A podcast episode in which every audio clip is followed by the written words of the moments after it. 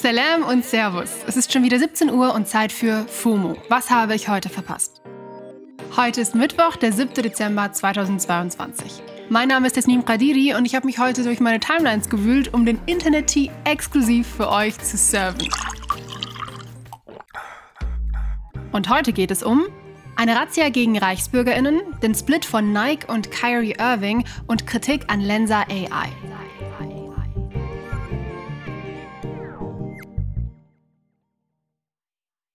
Wir starten direkt rein in den ultimativ schnellen Timeline Recap. Erstens. Marokko hat gegen Spanien zum ersten Mal ein Viertelfinale bei einer Fußball-Weltmeisterschaft erreicht und als viertes afrikanisches Land überhaupt. Im Internet und auf der Straße feiern viele AfrikanerInnen und AraberInnen den Win ziemlich ab und es gibt auch viele Memes. Unter anderem, weil zwischen Marokko und Spanien geschichtlich halt einiges passiert ist. Spanish Colonialism spielt eine große Rolle. War schon funny, wie Spanien 70% Ballbesitz hatte, aber drei Elfmeter verschossen hat. Zweitens. Heute Morgen gab es die bislang größte Razzia gegen Rechtsextreme und VerschwörungserzählerInnen in Deutschland. Rund 50 Personen wird unter anderem vorgeworfen, ein Terrornetzwerk gegründet zu haben. Darunter sind auch eine ehemalige Bundestagsabgeordnete der AfD, Surprise, und ehemalige Offiziere der Bundeswehr. Und die sollen zum Beispiel einen bewaffneten Übergriff auf den Bundestag geplant haben. Stand jetzt wurden schon 25 Personen festgenommen. Drittens. In Indonesien protestieren gerade wahnsinnig viele Menschen, weil Sex zwischen Personen, die nicht verheiratet sind, soll bald rechtlich verboten sein und mit bis zu einem Jahr Gefängnis bestraft werden. Und nicht nur das. Unverheiratete Personen dürfen dann auch nicht mal mehr zusammenleben. Damit das Gesetz greift, muss sich ein Familienmitglied bei der Polizei beschweren und die kann dann Ermittlungen aufnehmen. Die Regierung in Indonesien hat das Gesetz gerade verabschiedet und ab 2025 soll es dann gelten. Viertens. I'm here tonight because to be an icon isn't about how long you've had your platform. Being an icon is what you do with that platform. And yes, Lizzo hat bei den People's Choice Awards gestern den Champions Award bekommen. Und sie hat halt gleich 17 Aktivistinnen auf die Bühne geholt. Zu ganz unterschiedlichen Themen. Abtreibung, Trans Rights, Gun Violence, Police Brutality, you name it. So, tonight I am sharing this honor. Make some noise for the people, y'all. Den Award hat Lizzo übrigens von ihrer Mama bekommen. Ach, lieben wir. Das war auch schon der ultimativ schnelle Timeline Recap.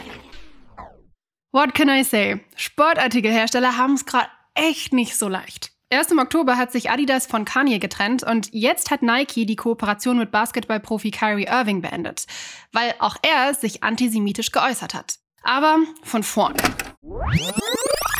Kyrie Irving ist NBA-Profi bei den Brooklyn Nets und gilt als einer der besten Spieler der Welt. In den letzten Jahren ist er vor allem damit aufgefallen, dass er immer weiter ins Verschwörungsmilieu abgerutscht ist. 2017 ging es damit los, dass er erklärt hat, die Erde sei eine Scheibe.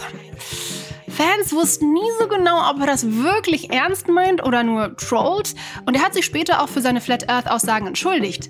Aber inhaltlich hat er sich eigentlich nie davon distanziert, sondern immer nur Sachen gesagt wie, honestly, uh, for me, I, really think that everyone should do their own research. Sounds like a non-apology to me.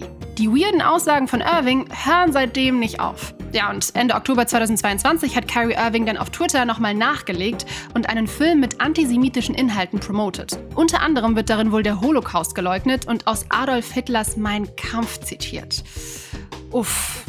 Der Film ist Expertinnen zufolge echt mehr als problematisch. Auf Amazon Prime ist der Film übrigens frei abrufbar. Und wie das eigentlich sein kann, ist nochmal ein ganz anderes Thema. Amazon hat gesagt, der Film und auch das dazugehörige Buch wurden geprüft, alles okay. Jedenfalls, Kyrie Irving hat dann sogar sein Vorgehen verteidigt und sich geweigert zu erklären, dass er kein Antisemit ist. Also, ich meine, deutlicher geht's ja irgendwie nicht. Er wurde dann von seinem Team auch erstmal für fünf Spiele gesperrt. Und jetzt hat Nike offenbar die Reißleine gezogen und sich endgültig von ihm getrennt. An sich ja eine gute Nachricht, dass SponsorInnen antisemitisches Verhalten anscheinend nicht dulden. Aber das ist ja auch wirklich das Mindeste, was man erwarten kann. Naja, es ist immerhin zu hoffen, dass andere Brands aus dieser Geschichte lernen und in Zukunft vielleicht früher hinschauen, wenn ihre Testimonials abdriften. Alle posten gerade die Magic Avatars von Lensa AI. Ihr habt es sicher schon gesehen. Die App generiert mit Hilfe von KI Avatare, die Selfies wie so eine Art Fantasy-Kunstwerk aussehen lassen. Darüber haben wir schon am Freitag bei FOMO gesprochen. So, und mit dem großen Lensa AI-Hype kommt jetzt natürlich auch die Kritik daran. Ich dröse mal drei Dinge auf, die ExpertInnen aktuell an Lensa AI kritisieren. Erstens. Urheberrecht. Damit diese Kunstwerke generiert werden können, brauchte Lensa AI erstmal einen Datensatz mit ganz vielen Bildern. Das Problem, die Bilder zieht sich die App halt aus dem Internet. Die UrheberInnen sind FotografInnen, KünstlerInnen und Co., die kein Geld oder Credits dafür bekommen, dass die App auf Grundlage ihrer Werke gerade Cash macht. Zweitens. Nudes. Lensa AI kann wohl spicy Content, aka softe pornografische Inhalte generieren. TechCrunch hat das getestet. Den Artikel dazu verlinke ich euch in den Show Notes. Die MacherInnen der App haben sich dazu jetzt geäußert und meinen, man muss es schon richtig drauf anlegen. Also die App extra mit solchen Bildern füttern, so hat TechCrunch das ja auch gemacht. In ihren Guidelines ist es nämlich verboten, die App so zu nutzen. Naja. Drittens. Datenschutz. Lensa AI nutzt alle Fotos, die wir hochladen, um ihre AI zu trainieren. An sich nicht verboten, aber wissen halt viele nicht. Und das kritisieren eben viele DatenschützerInnen. Deshalb, Apps wie Lensa AI sind super fun, aber können auch risky sein. Sollten wir vielleicht einfach abwägen, bevor wir irgendwo Bilder von uns hochladen. Aber hey, ich will halt auch wissen, wie ich als Fantasy-Kunstwerk aussehe. Wir haben übrigens auch schon in einer Wochenendfolge über KI-Kunst gesprochen. Den Link findet ihr in den Shownotes. Das war's für heute mit FOMO hier auf Spotify.